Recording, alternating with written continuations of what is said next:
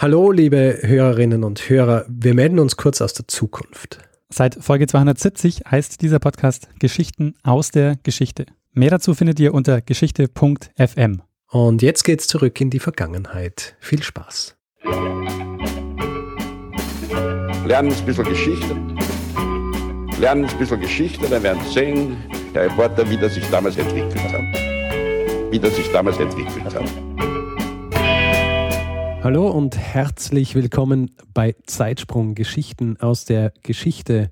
Mein Name ist Richard. Und ich bin Daniel. Ja, wir erzählen Geschichten aus der Geschichte, kleine Anekdoten, Zusammenhänge und sonst auch interessante Dinge, die früher passiert sind.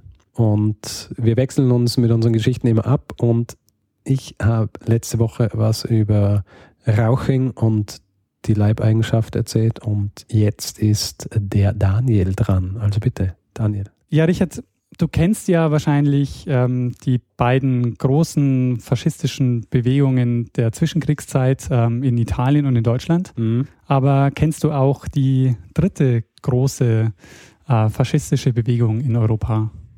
Zu dieser Zeit, sagst du? Ja, Zwischenkriegszeit. Hm. Hm, ich glaube nicht, ne? Ähm, in diesem Zeitsprung geht es nämlich um die Legion Erzengel Michael oder ähm, auch also um, um die Person quasi, um den, äh, um, um, um den Führer dieser Bewegung, um Corneliu Celea Codreanu. Das ist rumänisch. Das ist rumänisch, richtig. Es ist eine rumänische Bewegung. Es handelt sich dabei um mit die erfolgreichste Studentenbewegung, die so gab, zum einen. Und zum anderen ist der Codrianu sowas wie der Popstar unter den ähm, faschistischen Führern. Okay hat auch so ein, also gibt auch so ein, so Kult um ihn, also mhm. er wird auch so gefeiert als der neue Messias äh, okay. äh, in, in, Rumänien, gerät aber ziemlich in Vergessenheit. Also man kennt relativ wenig äh, über ihn ähm, gegenwärtig, ja. zumindest in unseren Breiten. In Rumänien, da werden wir vielleicht noch ein bisschen dazukommen, äh, wird diese Bewegung gerade wieder benutzt für nationalistische Tendenzen, aber zumindest so im, in der Breite ist die Bewegung deutlich weniger bekannt als zum Beispiel ja ähm, die italienische oder der deutsche Faschismus. Mhm. Das Interessante ist an dieser Bewegung, dass sie relativ unerforscht ist, also was so die archivalische Aufbereitung dieser Bewegung ist, mhm. was ein Stück weit daran liegt, dass die, nach, äh, dass die Archive jetzt erst vor kurzem geöffnet wurden. Mhm. Um, ähm, und jetzt erst so eine, eine Forschung, eine intensivere damit ähm, einsetzt. Wieso sind die jetzt erst geöffnet worden? Nee, es gab also was mit, mit der Diktatur zu tun? Genau, oder? es gab in Rumänien keine offene Auseinandersetzung damit, denn ähm, das galt quasi während der Zeit der, der Diktatur, wurde es bezeichnet als Filiale des Hitlerfaschismus. Da hat er keine offene Auseinandersetzung mehr mit dieser Bewegung ähm, bestanden. Und die Bewegung, ähm, das ist auch ein Punkt, warum ich sie nehme, die hat auch so wirklich so ein paar ähm, spezielle Eigenheiten, was man jetzt vielleicht von einer faschistischen Bewegung in der Form vielleicht gar nicht so erwarten würde. Mhm. Die Besonderheit war, und das, ähm, das zeigt ja auch schon ein bisschen der Name, also diese äh, Legion Erzengel Michael, das Ganze war sehr ähm, religiös geprägt, im Unterschied zu Deutschland und Italien. Und diese Bewegung tritt auch unter verschiedenen Namen auf. Also man sagt quasi, Legionärsbewegung ist so ein Sammelbegriff dafür, was da alles passiert. Also diese Legion, Erzengel Michael ist eine davon. Die wird 1927 gegründet. 1930 folgt die Gründung der sogenannten Eisernen Garde. Das war quasi so der paramilitärische Arm der Bewegung. Und diese Eiserne Garde, die hatte zu ihren Hochzeiten, so 1937, in etwa 250.000 Mitglieder. Was mir in der Vorbereitung noch nicht so ganz bewusst war bis zu dem Zeitpunkt, ist, dass Rumänien mit einer der ähm, Siegermächte des Ersten Weltkriegs war. Denn Rumänien verdoppelt nach dem Ersten Weltkrieg sowohl Fläche als auch Einwohner mhm. und hat so um die, ich glaube, 16 bis 19 Millionen Einwohner ungefähr. Also es, wo, kommt die, wo kommt die zweite Hälfte her? Also es wird zu einem zu einem sogenannten Großrumänien. Also man sagt, zwischen 1918 bis 1940 ähm, ist, ist Rumänien das, ähm, als Staat, nennt man das Großrumänien und vereint alle ethnischen Rumänen in einem Nationalstaat, was quasi so der Traum der, der Nationalisten war zu dem, zu dem Zeitpunkt. Und es ist ein Gebiet, das extrem komplex ist. Da müsste man wahrscheinlich einen eigenen Zeitsprung machen, beziehungsweise müsste man nochmal äh, sich genauer diese Gebiete anschauen. Aber man kann so im Grob sagen, das ist das Altreich, das ist das Siebenbürgen. Mhm. Dann gibt es das Banat und die Bukowina. Die Bukowina ist das, was vorher zu den Habsburgern gehört hat. Und das Gebiet ähm, Bessarabien. Das hat man vom, im Laufe des Ersten Weltkrieges von, äh, von, von den Russen besetzt. Mhm. Und das ist jetzt also quasi der, das, ähm, das Interessante, dass es in Rumänien zunächst mal eigentlich die nationalistische Bewegung geschafft hat, sich eigentlich alle Träume zu erfüllen, die sie hatten. Mhm. Also sie haben ähm, das, das Gebiet massiv erweitert und sie haben eigentlich so alles, was sie sich so, so vorgestellt haben, auch erreicht bis zu dem Zeitpunkt. Auch diese faschistische Bewegung, ähm, wie man das auch aus Deutschland und Italien kennt, ist geprägt durch einen äh, starken Antisemitismus, der aber auch schon vor dem Ersten Weltkrieg sehr stark war in der Gegend. Ähm, zum Beispiel zwischen 1866 und 1918 wurden 250 Gesetze erlassen mit Verordnungen, die Juden in ihren Bürgerrechten einschränkten. Und jetzt kommt schon mal die erste Eigenheit dieser, dieser Bewegung, nämlich die Anfänge der Legion liegen in der Studentenbewegung in den Jahren 1919 bis 1923. Mhm. Studentenbewegung ist jetzt auch nicht unbedingt das, was man mit so einem nationalsozialistischen Faschismus in Verbindung bringt, äh, eher im Gegenteil immer so eine intellektuellen Feindlichkeit, die man, die man da findet. Der Codriano jedenfalls, der war Student der Rechte an der Universität in, ähm, ja, jetzt kommt meine rumänische Aussprache. Ich bitte das mal zu entschuldigen, äh, falls ich da ähm, falsche Dinge sage. Äh, ich würde sagen, die Stadt heißt Iasi. Seine Mutter ähm, war, kam aus Bayern, eine Elisa Brauner, und sein Vater stammte eigentlich aus der Bukowina quasi stammt aus Österreich und wandert dann aus und äh, ändert dann seinen Namen in Codriano. Der Codriano war dann auch kurze Zeit in Deutschland, hat dort studiert in Berlin und in Jena und äh, kommt dann wieder zurück, nachdem äh, in, in Rumänien ähm, so Studentenproteste los, äh, losgehen. Und er ist also mitten äh, in diesen Studentenprotesten und beschließt irgendwann, dass äh, die Proteste ihm nicht weit genug gehen und er die Proteste eigentlich nutzen will, um eine radikal nationalistische Bewegung daraus zu machen. Und er gilt quasi so als der charismatische Führer der Bewegung, dann der Codriano. Und es gibt eine zweite wichtige Figur, die quasi, der so ein bisschen älter ist und der, ähm, der so der, der Denker hinter dieser Bewegung gilt. Und das ist der Ion Motta. Und der plante 1923, 24 einen Anschlag, ähm, wo die Idee war, jüdische Persönlichkeiten und christliche Politiker zu ermorden. Aha. Und dieser Anschlag fliegt aber vorher auf. Diese Gruppe wird verhaftet und in, ein, äh, in einem Gefängnis inhaftiert und zwar in, in einem Kloster, das heißt Vazeresti oder Vaceresti. In diesem Kloster werden die also inhaftiert und ähm, diese Inhaftierung, diese Zeit der Inhaftierung ist für diese Gruppe extrem wichtig. Da bilden die sich quasi wirklich erstmal so echt aus zu so einer Art ähm, Terrorzelle mhm. im Grunde. Also das ist für die, für die Gruppenbildung extrem wichtig, ähm, auch für eine, für eine ideologische Prägung, die sich da, die, die sich da gegenseitig geben in dieser, in dieser Zeit der Haft. Und ähm, diese Gruppe, die da inhaftiert wird, wird dann auch später der Kern dieser Legion, die dann auch ähm, eigene Namen bekommen. Also die heißen dann auch Vacerestini. Das sind dann diejenigen quasi, die den, die, die Gründungsmitglieder dann der mhm. Legion auch, ähm, auch darstellen. Und geführt wird diese Gruppe also von dem Codriano und von diesem Motta. Die werden dann ähm, auch wieder, wieder freigelassen. Und das Interessante ist, dass, dass es ihnen immer gelingt, ähm, sehr viele Menschen zu mobilisieren und sie es also schaffen, obwohl sie quasi offen ähm, ja mehr oder weniger terroristische Akte begehen, immer wieder freigesprochen zu werden. Also zum Beispiel dieser Mota, der erschießt während der Gerichtsverhandlung, äh, wo, es, quasi darum geht, dass sie, dass sie als Verschwörer quasi einen Anschlag geplant haben. Mhm. Bei dieser Gerichtsverhandlung erschießt er äh, einen Zeugen mit einer eingeschmuggelten Pistole okay. und äh, wird dafür also wird dafür ein halbes Jahr länger in Haft gehalten, aber dann auch wieder freigelassen. Okay. Ähm, diese, diese Gruppe, die wird erstmal Teil einer, einer eigenen, einer eigenen ähm, ja, nationalistischen Bewegung, die heißt die Liga der nationalchristlichen Verteidigung. Denen schließen die sich an und die sind ihnen aber nicht radikal genug. Und deshalb beschließen sie 1927 eine eigene äh, Gruppe zu gründen und diese Gruppe nennen sie dann Legion Erzengel Michael. Mhm. Und ähm, die nennen sie deshalb Legion Erzengel Michael, weil der Codriano sagt, dass ihm während dieser Zeit in Haft dort in diesem Kloster der Erzengel erschienen ist in einer Vision und ihm gesagt hat, es sei sein Auftrag, sein Leben Gott zu weihen. Okay. Und das ist jetzt auch quasi der, der weitere Interess ein weiterer interessant, interessanter Aspekt dieser Bewegung.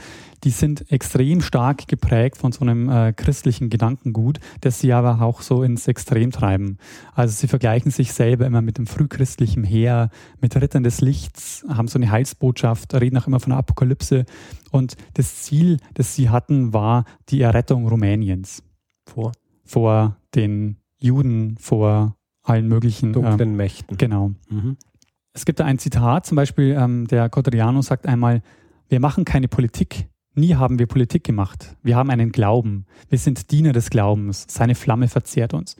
Das ist natürlich reine Selbstdarstellung, aber es zeigt natürlich, ähm, in welchem Geist sie argumentieren und wie sie, wie sie sich auch nach außen hin darstellen. Und wenn man sich so die Frage stellt, diese Bewegungen, die scheinen ja im, in der Zwischenkriegszeit weil sie ja auch europaweit relativ viel Zulauf haben, auch so eine gewisse Faszination auszumachen. Und das ist jetzt auch bei dem Codriano der Fall. Der gilt quasi so als ähm, ja so als Art Popstar der ähm, der faschistischen Bewegungen, denn der sieht quasi gut aus und ist extrem charismatisch und um, um ihn ähm, ergibt sich dann auch relativ schnell so ein Kult. Mhm. Der Codriano zum Beispiel, nachdem er da verhaftet wurde, ermordet dann, als er wieder freikommt, den Polizeipräfekten. Äh, und es kommt dann zu einem Prozess und bei diesem Prozess wird er von der, von der Öffentlichkeit, von den Medien so als, als Held gefeiert und als nationale, nationaler Führer. Wie, wie schafft er das? Ähm, naja, weil die, die Obrigkeit quasi auch in der Öffentlichkeit ein bisschen schlechten, ähm, schlechten Ruf hatte und, ähm, und unter Kritik stand. Okay. Und ein Beispiel, also für wie er dann auch verehrt wird, auch so als, als charismatischer Führer war dann zum Beispiel, nachdem er geheiratet hat, äh, wird er dann Taufpate von äh, über 100 Kindern, die am Tag seiner Hochzeit geboren wurden. es erscheint dann zum Beispiel 1936 ein Buch über ihn, das ähm, fast schon so hagiografische Züge hat. Aha. Und ähm, Hagiografie muss man vielleicht erzählen, ist eigentlich so eine Biografie von einem Heiligen, ja. äh, was so im Mittelalter ganz, ganz. Also keine klassische Biografie, sondern halt wirklich äh, die Verherrlichung und. Äh, genau. Ja. Und, und in dieser Biografie, die heißt auch äh, der Kapitan, also ähm, das so hat, wurde auch genannt, äh, der, mhm. äh, der Kapitan. Und da wird er quasi als der, als der neue Messias dargestellt, der vom Erzengel gesendet wird, um das äh, rumänische Volk äh, zu, ähm, zu befreien. Mhm. Und jetzt kommt der überraschende Punkt. Ja. Du fragst dich jetzt vielleicht, wie macht er das? Mhm. Und das Interessante ist, er macht es durch Schweigen. Oh.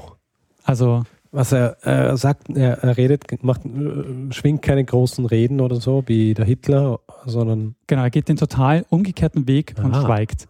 Er war nämlich nur ein mittelmäßiger Redner und im Gegensatz zu, ähm, zu Hitler und Mussolini ähm, hat er vermieden, so gut es geht, Reden zu halten und hat sich lieber in ein, wie er das nennt, Mysterium des Schweigens begeben. Ähm, er sagt dann zum Beispiel darüber, so wenig wie möglich, so viel Meditation wie möglich. Nichts soll die Erhabenheit des Schweigens und des guten Einverständnisses stören. Also sie arbeiten ganz viel mit Märschen, religiösen Prozessionen, ja, so patriotischen Hymnen, mhm. aber er schwingt quasi keine, keine Reden. Mhm. Und es ist interessanterweise, nur eine einzige Aufnahme von ihm überliefert. Mhm. Und das macht auch so ein bisschen wahrscheinlich, glaube ich, die Verbreitung ähm, jetzt auch für, für die Gegenwart schwieriger. Von Hitler findest du halt tausend irgendwie Bilder und, äh, und, und Reden, die du dir halt äh, jetzt noch anschauen kannst. Und mhm. da kannst du halt irgendwie das, ähm, das Thema viel besser verbreiten. Und mhm. äh, wenn du halt quasi über ihn hast du quasi keine, ja. kein Material, das du in der Form verwenden kannst. Es gibt eine, eine Rede von ihm, die überliefert ist und äh, da hören wir jetzt mal kurz, okay. kurz rein. Dragi camarazi, după 15 ani de lupte, de prigoniri și dezerte, tineretul României trebuie să știe că ceasul biruinței legionare nu mai este departe. Toate încercările de vrăjmășie vor fi strivite. Toate planurile de ademenire, toate încercările de cumpărare a sufletelor, toate încercările de dezbinare și toate trădările vor cădea la pământ. Ähm, interessant eben, dass nur dieses eine Tondokument von ihm ja. überhaupt erhalten ist und dass er eigentlich versucht, quasi die Bewegung äh, obwohl er quasi schweigt, äh, kann er extrem viel mobilisieren. Wie alt war er zu dem Zeitpunkt? Äh, das ist eine Hat so alt klungen. Ja, das ist eine gute Frage. Warte mal, der Codriano ist geboren 1899, das heißt, er ist zu dem Zeitpunkt um die 40. Ja, diese, diese Bewegung ähm, nimmt im Laufe der Jahre immer, ähm, also bekommt immer mehr Zulauf. Also zunächst mal gründen sie diese, diese Legion und ähm, 1931, also sie bekommen immer wieder Ärger natürlich mit, mit dem Staat, der zu dem Zeitpunkt noch eine parlamentarische Demokratie ist und äh, werden auch verboten als Institution immer wieder und sie gründen sich dann wieder neu mhm. und dann mit unter einem anderen Namen. Und was er dann beschließt, ist, dass er sagt, ähm, im Jahr 1930 bzw. 31, ähm, dass er versucht, den offiziellen politischen Weg zu gehen. Und deshalb gründen sie dann die Eiserne Garde, mit der sie dann auch bei den Parlamentswahlen antreten und versuchen, dort Mehrheiten zu, ähm, zu erlangen. Wie das dann im Grunde ja auch die, die Nazis machen, yeah. die dann feststellen, so über einen Putsch ist es schwierig, wir müssen uns erstmal äh, politisch etablieren und dann ähm, quasi unsere Macht ausspielen. Das war auch der Plan, äh, den er hier verfolgt hat. Und das Ende der Bewegung wird dann auch mit dem größten Erfolg der Bewegung eingeleitet, nämlich mit den Parlamentswahlen von 1937. Da werden sie nämlich drittstärkste Kraft mit 16 Prozent. Und der König Karol II. ist kein großer Fan der Bewegung und beschließt dann einen Staatsstreich ähm, und will selbst eine autoritäre Herrschaft errichten. Mhm. Und Codriano reagiert jetzt wieder so, wie man es von einem faschistischen Führer eigentlich nicht erwarten würde, nämlich er reagiert mit Rückzug. Er löst die Partei auf und empfiehlt den Legionären eine mystische Selbstisolierung. Der König sucht allerdings weiter einen Weg, um die Legionäre loszuwerden, weil er also auch selbst Elemente dieses, ähm, dieses charismatischen Kultes natürlich übernehmen will für sich selber, mhm. weil er merkt, dass das äh, sehr gut funktioniert und dass man da sehr gut Leute mobilisieren kann damit.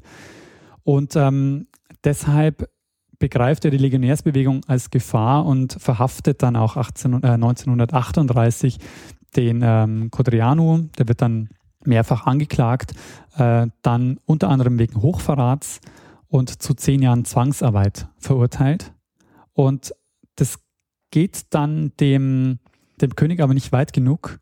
Und der Codriano wird dann ähm, in einer Aktion dann ermordet und es wird dann ähm, und der, es wird dann später gesagt, es war ein Fluchtversuch Codrianus aus dem mhm. Gefängnis und deshalb äh, haben sie ihn dann auf der Flucht ähm, getötet. Ja, so endet dann quasi relativ ähm, unspektakulär quasi das Leben des Codriano. Die Bewegung selber gibt es noch ähm, einige Zeit. Ähm, die Reaktion darauf ist nämlich auch äh, eine interessante, nämlich die sogenannte Todes, eine sogenannte Todesschwadron. Also 1936 gründet sich eine Untereinheit der Legion, mhm. die äh, nennt sich Todesschwadron, die ähm, mhm. sozusagen äh, unliebsame Personen ähm, ermorden. Und diese und eine, äh, eine Todesschwadron rächt dann den Codriano und ermordet den Ministerpräsidenten woraufhin dann in einer Nacht- und Nebelaktion 200, über 250 Legionäre ohne Prozess hingerichtet wurden. Den Legionären gelingt es also quasi genau in der Zeit, wo sie eigentlich sich im Parlament festigen, genau nicht sich zu institutionalisieren und dann eine Herrschaft und eine totalitäre zu etablieren. Und sie kommen aber trotzdem ganz kurz noch an die Macht, nämlich im Laufe des Zweiten Weltkriegs, weil der König selber dann auch wieder ähm, abdankt während ähm, des äh, während des Kriegs, denn ähm, Rumänien nämlich zerfällt. Also Russland besetzt äh, wieder quasi Bessarabien, will das Gebiet wieder zurückhaben mhm. und äh, nachdem er es quasi nicht schafft, äh, ähm, Rumänien stabil zu halten, geht er quasi zurück und damit kommt es äh, kurzzeitig, ähm, übernimmt quasi der Nachfolger von Codriano mit auch die Macht. Es war auch nur von kurzer Dauer, weil dann die Nazis kommen und Hitler dann die Legionäre endgültig beseitigen lässt. Ja. Ja, das ist ähm, das Ende dann der Legionärsbewegung und auch das Ende meiner Geschichte, denn ich wollte jetzt eigentlich nur auch die Geschichte des, ähm, vor allen Dingen die Geschichte des, des Codriano erzählen. Mhm. Ja, sehr spannend. Habe ich überhaupt nicht gekannt. Noch nie gehört davon. Ähm, und ist, äh, finde es auch so interessant in dieser A, in, in dieser Atypischheit mit dieser, ähm, mit, mit diesem nicht sprechen wollen und weil normalerweise hast du halt die, die, dieses Sendungsbewusstsein von, von Demagogen ist halt immer derart, dass sie so viel wie möglich äh, sich hören wollen und wollen, dass andere sie hören und dann dieses sich zurückziehen. Also das äh, kann ich mir, äh, also was dieses Mystifizierende angeht, ja, Genau, also ja, da ja. diese äh, Leute, Leute stehen ja auf ganz viele unterschiedliche Dinge, äh, oft auch Quatsch, ja, und ähm, ja, kann man gut vorstellen, dass das auch funktioniert, ja, also dass die, dass du nicht unbedingt so der schreiende äh, dem die Stimme bricht bei jedem Ding und dann so Schweiß, schweißgetränkt von der Bühne geht danach, sondern äh, so dieses, dieses Mysterium hochhalten ein bisschen. Ja, Genau, ja. So ein bisschen unnahbar wirken und äh, ja. ja. Damit auch natürlich eine Faszination auf einen ziehen. Ja. Sag mal, und wer beschäftigt sich jetzt damit? Also gibt es ja jetzt staats staatliche Institutionen, die das aufarbeiten, oder? Na, es gibt äh, sehr viele Historiker im Moment, die zu dem Thema arbeiten. Und das ist auch der Grund, wie ich auf das Thema gekommen bin, weil ich habe Interview geführt mit einem Historiker, der gerade ein Buch über ihn schreibt. Ja. Und der war nämlich in Bukarest und hat dort im Archiv das Tagebuch von Codriano gefunden Oh. und bearbeitet quasi dieses Tagebuch. Schön. Und ähm, das ist quasi mit einer der ersten Arbeiten, die quellenbasiert zum, ähm, zum Thema erscheinen. Es gibt natürlich schon auch einige geschichtswissenschaftliche Arbeiten dazu, aber eben keine, die quellenbasiert sind im Sinne von wirklich die originalen Quellen benutzen konnten. Und ähm, als, als er das erzählt hat, dachte ich so, also da war ich auch irgendwie halt fasziniert davon, dass ich von der Geschichte noch gar nichts gewusst habe. Also ich konnte, ich kannte den Namen Codriano überhaupt nicht. Und nachdem ich dann dieses Tondokument gefunden habe, war irgendwie klar, dass ich das auch für den Zeitsprung äh, benutzen will. Sehr gut, gefällt mir. Wieder mal was gelernt. Und ich glaube auch unsere Zuhörerinnen und Zuhörer haben was gelernt, außer jemand ist Spezialist für zwischenkriegliche äh, faschistische Bewegungen. Es gibt noch eine, die quasi noch auch als, als, als, als eine sehr große gilt. Die habe ich jetzt, äh, weil es gilt, es gibt quasi so, wenn man sagt, das ist die drittgrößte, Mhm. und ich habe jetzt immer Hitler und Mussolini genannt. Ja. Mussolini quasi kommt eigentlich von der Größe her, geht gar nicht, äh, kommt quasi gar nicht in die, in die Reihe. Wenn man nämlich Bevölkerungsverhältnis und Größe der Bewegung äh, anschaut, gibt es nämlich noch eine andere, die eigentlich größer war, nämlich die sogenannten Pfeilkreuzler oder auch genannt Hungaristen. Hungaristen. Ja, Okay, woher sind die? das waren die in Ungarn. Ah, also, so, eh. ähm, von 1935 bis 1945 auch so eine faschistische, antisemitische äh, Bewegung in Ungarn. Die waren anscheinend auch äh, noch, noch deutlich größer. Ja, sehr cool. Codrianu. Kodreanu, Codrianu. genau. Ich hoffe, ich habe alles richtig ausgesprochen, was äh, rumänisch ist. nicht, aber du bist ja. Das, da kann man dir keinen Strick draus drehen. Äh, ich will nicht wissen, was äh, mein Chinesisch angerichtet hatte. äh, ja, sehr gut. Äh, es, ähm, sehr gute Geschichte. Ich finde es gut, wie wir hin und her springen zwischen den, zwischen den Zeiten, ja. Ähm, Glaube ich in letzter Zeit ziemlich gut, so vor und zurück. Ja gut, äh, Daniel, vielen Dank für, für diese, diesen Ausflug in den Faschismus. Und ähm, ja, wer Feedback geben will, nicht nur zu Daniels Rumänisch, oh, oh, sondern auch zu allem anderen, kann dies gerne tun. Auf entweder zeitsprung.fm, wo äh, unter jedem Eintrag kommentiert werden kann, oder auch auf Facebook unter facebook.com slash zeitsprung.fm. Aber auch auf Twitter entweder Daniel at Metzner oder ich at Stormgrass. Und natürlich gibt es auch die Möglichkeit, direkt auf iTunes eine Bewertung abzugeben oder eine Review zu schreiben. Es gibt jetzt noch ähm, zwei Dinge, die man tun kann, beziehungsweise eine Sache konnte man ja schon länger Ah, tun. E-Mail kann man auch schreiben. Ja, also klar, E-Mail auch, ja. E-Mail. Ähm, was ich meinte ist aber, ähm, es, es gab ja schon länger einen Flatter-Button auf der Seite. Oh ja. Und ich weiß gar nicht, du hast es schon gesehen, ich habe jetzt auch einen, einen PayPal-Button auf die Seite gegeben. Ah. Ähm, wir freuen uns natürlich auch da unter Unterstützung. Und die, äh, dieses Konto äh, hinter PayPal ist auf äh, ist irgendwo in Panama, nehme ich an, oder? Das ist selbstverständlich in äh, Panama. Sehr gut. Ähm, Damit wir keine Steuern zahlen müssen auf äh, die, die Millionen, die bald eintrudeln.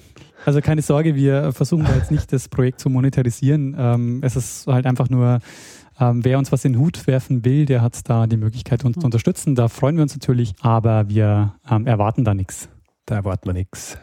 Aber gut zu haben, ja. Ähm, ja, in dem Fall hätten wir alles gefeed, Feedback blockt. Dann würde ich sagen, Danke fürs Zuhören. danke fürs Zuhören. Und es gibt eigentlich eh nur noch eine Person, die da das letzte Wort haben könnte. Wie immer, Bruno Kreisky. Lernen ein bisschen Geschichte. Lernen ein bisschen Geschichte, dann werden Sie sehen, Herr Reporter, wie das sich damals entwickelt hat. Wie das sich damals entwickelt hat.